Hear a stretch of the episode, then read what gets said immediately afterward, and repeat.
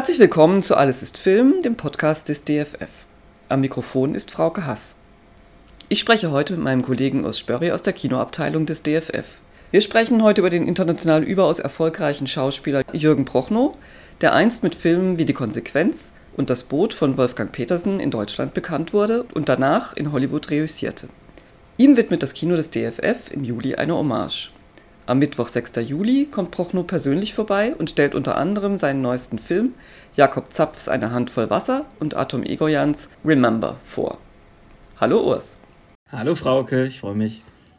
Vielleicht fangen wir mal mit der Frage an, warum eine Hommage für Jürgen Prochnow und warum jetzt? Na, es ist nie zu spät, auf jeden Fall, einen der großartigsten und international erfolgreichsten deutschen Schauspieler zu ehren, würde ich mal sagen. Äh, er ist jetzt 81 Jahre gerade geworden und äh, seine Vita ist überaus beeindruckend. Und äh, jetzt in meiner Vorrecherche ist es mir auch aufgefallen, es gibt zum Beispiel immer noch keine Autobiografie von ihm oder über ihn. Ähm, das heißt, es ist ein Mensch, den zwar jeder kennt, gefühlt, allein durch das Boot, du hast es erwähnt, und die internationalen fiktionalen Geschichten, aber ähm, ich habe das Gefühl, da ist viel zu erfahren. Er hat tolle Begegnungen mit großen Stars der Filmgeschichte gehabt und da freue ich mich wahnsinnig auf einen Austausch, nicht nur zu den Filmen, die er uns jetzt in diesem Monat präsentiert, sondern überhaupt generell, was er zu erzählen hat.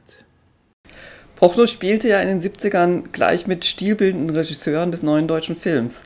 Also es begann mit einer kleinen Rolle in Fassbinders Händler der vier Jahreszeiten, ging aber dann weiter mit Reinhard Haufs Die Verrohung des Franz Blum, der übrigens am Sonntag 3. Juli und Mittwoch 13. Juli bei uns zu sehen ist, mit der Böll-Verfilmung Die verlorene Ehre der Katharina Blum von Schlöndorff und Trotta, dann mit Petersens schon genannter Die Konsequenz, die am Freitag 15. und Sonntag 17. Juli bei uns zu sehen ist, und Helmer Sanders Brahms Schirins Hochzeit und mündete schließlich in das Boot, Samstag 9. Juli bei uns zu sehen ebenfalls von Petersen.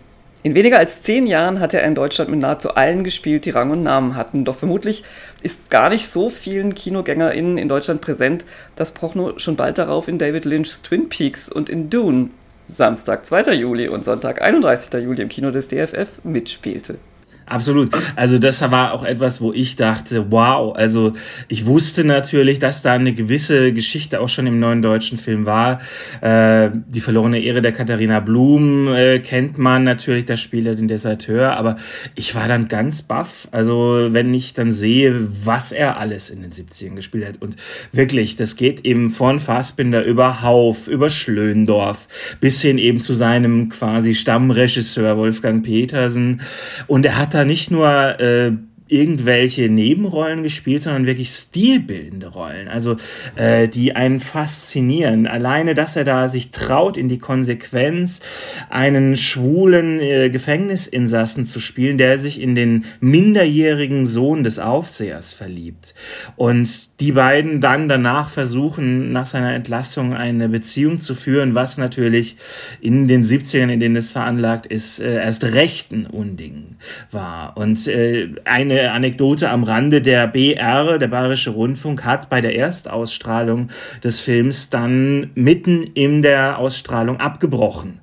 Das muss man sich einfach mal vorstellen, was das für ein Skandal war und wie mutig ähm, dieser Mann, der angefangen hat am Theater bei Peter Zadek seine ersten großen Schritte dann hatte an der Bühne und dann eben zum Film kam, ähm, wirklich preisgekrönt und wirklich, wirklich auch schauspielerisch prägnante Rollen, die ihm zu Recht dann auch den Weg geebnet haben zu dem, was er später dann wurde. Ja, ich erinnere mich noch, äh, dass die Konsequenz damals ein, ein, riesiger Fernsehskandal war. Da wurde endlos drüber diskutiert und debattiert und auch damals in meinem Fall noch auf den Schulhöfen diskutiert. Das war ein Politikum. Also das war schon, ja, das war schon Knaller, Und es hat das Fernsehen verändert noch dazu. Also, weil äh, danach hat man sich das, glaube ich, in der Form nicht mehr getraut.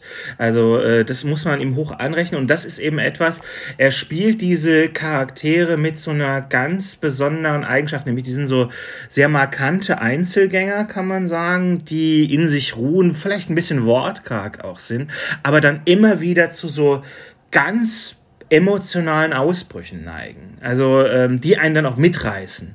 Das ist was, was echt fasziniert und wo ich glaube auch, dass das Geheimnis vielleicht liegt in seinem Erfolg. Ähm, mhm. Weil es gibt ganz wenige, die das hinkriegen, beide Ebenen, dieses zurückhaltende, einzelgängerische und auf der anderen Seite dann dieses explosive miteinander zu vereinen.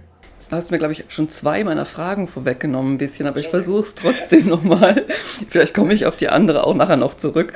Äh, ich wollte gerne nochmal nämlich auf das Boot zu sprechen kommen. Wir hatten gerade eben schon Katharina Blum und die Konsequenz angesprochen, aber das Boot brachte dann ja den richtig internationalen Durchbruch für ihn. Es erstaunt mich überhaupt nicht, weil, so wie ich mich erinnere, war sein Spiel extrem zurückgenommen, aber dadurch extrem intensiv. Siehst du das auch so? Absolut. Also ich meine, alleine wie das angelegt ist. Er ist der Herr Kaloy, der Kapitänleutnant von allen nur der Alte genannt. Alleine diese Aufladung über diese beiden Beinamen, die diese Rolle hat, ist schon gigantisch. Dazu muss man ja wissen, ähm, wie dieses Setting ablief. Also wir haben die Crème de la Crème der männlichen Schauspielerschaft dieses Alters, die heute fast alle zu Stars geworden sind, die damals mitgewirkt haben.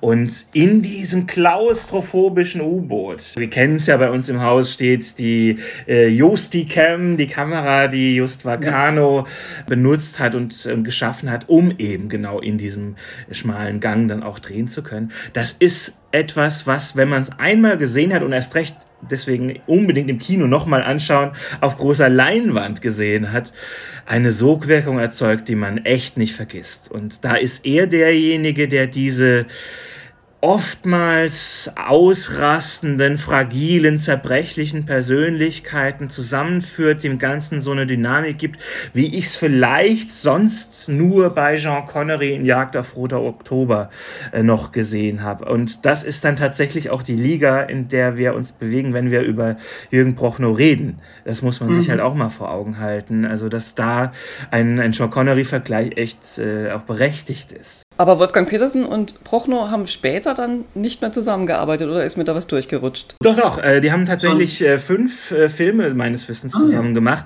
Äh, mhm. Am spektakulärsten sicherlich dann noch Air Force One in Hollywood. Mhm.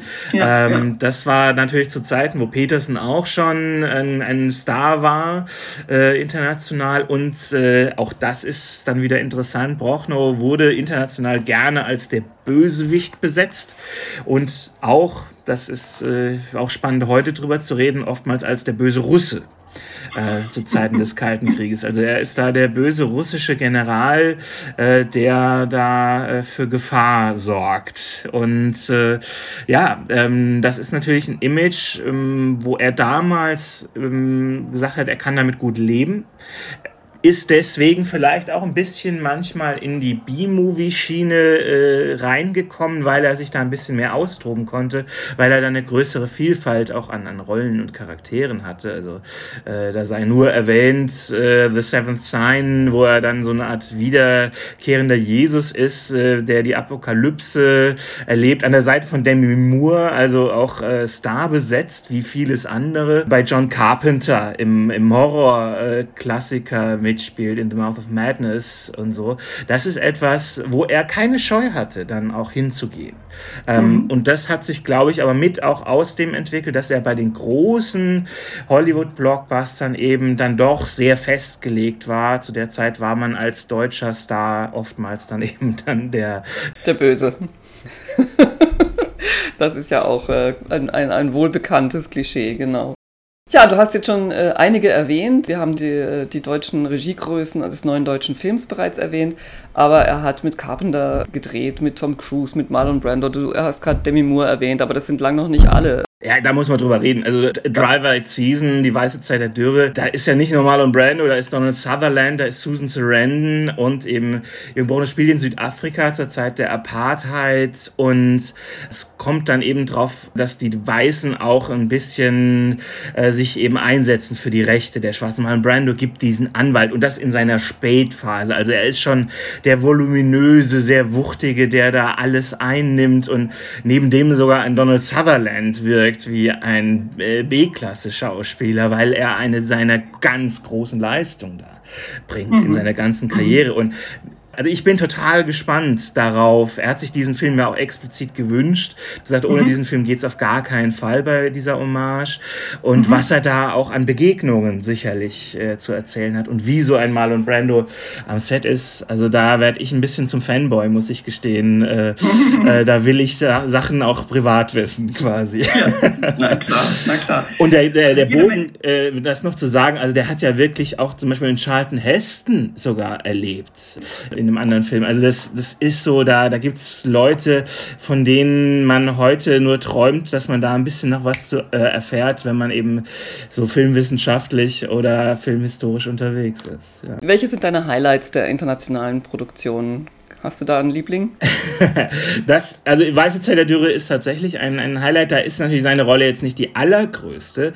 Ich finde, The Seventh Sign ist etwas, was man sich unbedingt anschauen muss. Also eben diese mhm. apokalyptische Geschichte. Ähm, das ist so faszinierend, weil es auch gleichzeitig unfassbar aktuell ist. Der Film ist von 88 und ähm, man hat das Gefühl, der nimmt da ganz vieles vorweg, was wir heute an Naturkatastrophen aufgrund der Klimakatastrophe haben. Also, äh, und eben, was sind die Möglichkeiten? Natürlich wird es dann irgendwie so ein bisschen Science-Fiction-artig und äh, auch skurril, aber es ist eine Intensität und ein Vergnügen, da zuzuschauen, wie die sich da die Seele aus dem Leib spielen.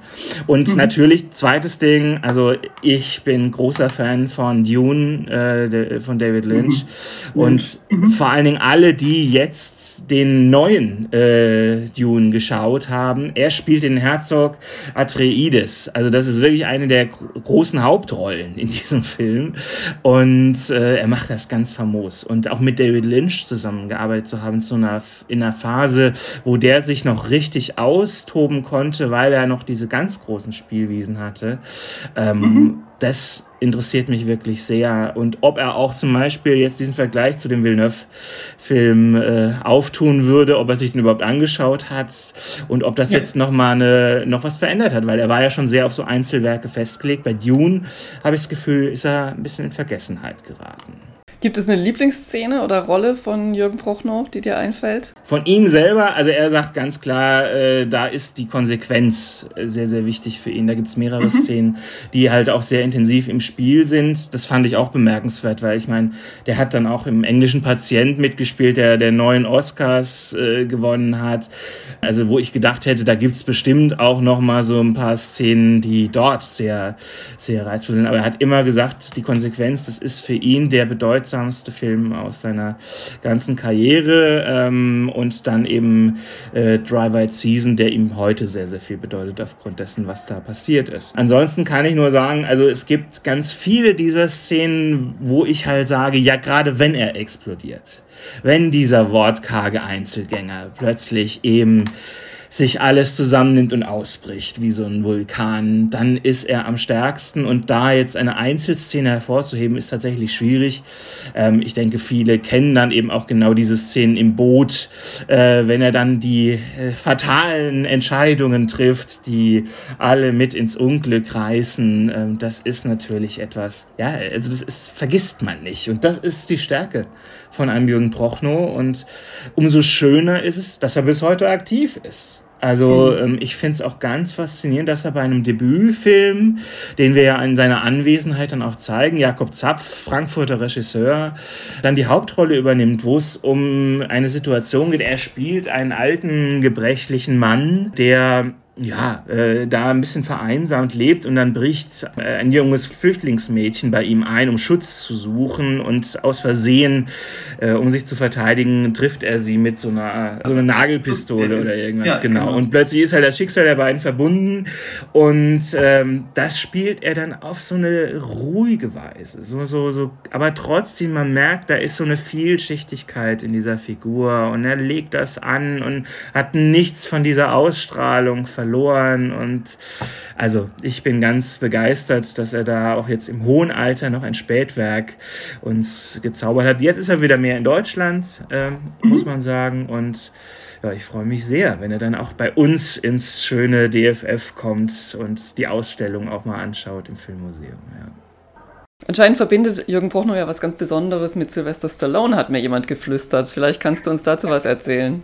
Ja, absolut, das ist wirklich spannend. Äh, er hat in den 70ern auch als Synchronisator gearbeitet, hat in den ersten beiden Rocky-Teilen, also wirklich stilprägend, die Stimme von Sylvester Stallone gegeben. Also das mag man sich ja manchmal gar nicht vorstellen, aber wenn man sich das heute anhört, ähm, da spielt, glaube ich, seine Präsenz auch sehr, sehr stark mit, dass diese beiden Filme in Deutschland so populär geworden sind. Dann hat er mit ihm tatsächlich sogar selber gespielt in Judge Dredd. Ja, war jetzt sicher nicht der ganz große Erfolg, aber sicher spannend für ihn da zusammenzukommen. Thomas Danneberg hat dann übernommen, wurde zur Stimme, die wir heute hauptsächlich mit Sylvester Stallone in Verbindung bringen. Aber Danneberg hat, ich meine, so vor sieben, acht Jahren aufgehört. Und seitdem ist er wieder die Stimme von Sylvester mhm. Stallone. Das heißt, wenn wir zum Beispiel Rocky Balboa uns angeschaut haben oder Rambo, den letzten, den Last Blood, dann hören wir wieder die Stimme von Jürgen Prochnow. Und. Mhm. es ist quasi so ein großer Bogen in der filmischen Geschichte und in dieser Verbindung mit doch einem der Helden des mhm. äh, Hollywood-Action-Kinos. Wenn ich an Jürgen Prochnow denke, dann denke ich tatsächlich immer an diese fast ikonische Szene im U-Boot, äh, wenn sie da, ich glaube, vor Gibraltar tiefer sinken, als sie sollten, weil das Boot hält es gar nicht aus. Und einer nach, einen Bolzen nach dem anderen kracht aus der Hülle und man, man sieht die ganze Zeit sein Gesicht, das schweißüberströmt ist und äh, alle haben schreckliche Angst, weil sie natürlich ertrinken könnten, wenn, wenn das Boot absäuft. Und ich finde, diese Szene spielt er also die habe ich nie vergessen, die ist mir eingebrannt in, in mein filmisches Gedächtnis, muss ich sagen. Das ist wirklich göttlich. Also da, da, hat er einen der ganz großen Momente der Filmgeschichte geschaffen und man sieht das auch, finde ich, ohne jetzt despektierlich klingen zu wollen, wenn man die Serie Das Boot sich jetzt anschaut, die äh, vor ein paar Jahren entstanden ist. Ähm, das ist nicht so leicht. Also die mhm. heutige Generation hat sich da dran abgearbeitet und muss ich so deutlich sagen, kam nicht ran an ihn. Mhm. Auch was vielleicht die Kunst von ihm ausmacht, wie sehr arbeitet er da bewusst äh, da dran oder wie viel ist da tatsächlich einfach Intuition? Das sind ja sehr unterschiedliche Herangehensweisen, wie man als Schauspieler an sowas arbeitet. Ähm, das äh, bin ich gespannt, ob er das Preis gibt, mhm. weil ich äh, kenne ihn auch aus äh, äh, Publikumsgesprächen, wo er dann auch dort eher wortkarg war. Deswegen, ich versuche mal, ihm ein bisschen was zu entlocken. Okay, hoffen wir nicht, dass er am Ende explodiert. Ich hoffe okay. sehr, es kommen viele zu dieser Reihe, weil einige dieser Filme sind echt selten zu sehen. Es war auch nicht so leicht, die Kopien zu bekommen. Das vielleicht noch für die Cineasten, die mhm. zuhören. Also wir haben ein paar richtig tolle 35 mm Kopien aus dem Ausland extra äh, dafür kommen lassen. Also auch das ist ein Teil dessen, was unsere Arbeit ist. Äh, eben nicht jetzt einfach nur das Naheliegendste zu nehmen. Und äh, klar, aber so muss man dann die digitalen Werke nehmen, einfach auch weil sie besser sind von der Qualität her. Aber mhm. wir haben da richtig tolle Sachen und wir zeigen sie fast alle in äh, Original mit Untertiteln. Ähm, auch das ist, glaube ich, richtig toll, weil natürlich hat er sich dann auch immer selber synchronisiert bei diesen mhm. Filmen, äh, die er in Hollywood gespielt hat. Aber das in diesem englischen, englischsprachigen Gesamtkonstrukt zu hören, ist nochmal auch sehr beeindruckend. Auf jeden Fall. Vielen Dank, sage ich dir. Danke dir, Frauke, und viel Spaß. Ja, danke. Das war mein Gespräch mit Urs Sperry aus der Kinoabteilung des DFF. Er verantwortet die Hommage an den Schauspieler Jürgen Prochnow, die am Samstag, 2. Juli mit David Lynch's Dune beginnt. Prochnow selbst kommt am Mittwoch, 6. Juli ins Kino des DFF. Sichert euch am besten jetzt schon Karten. Wenn ihr nichts verpassen wollt, was im DFF passiert, abonniert gerne unsere Podcast Filmgeschichte in Objekten oder Alles ist Film. Aber jetzt erstmal danke fürs Zuhören.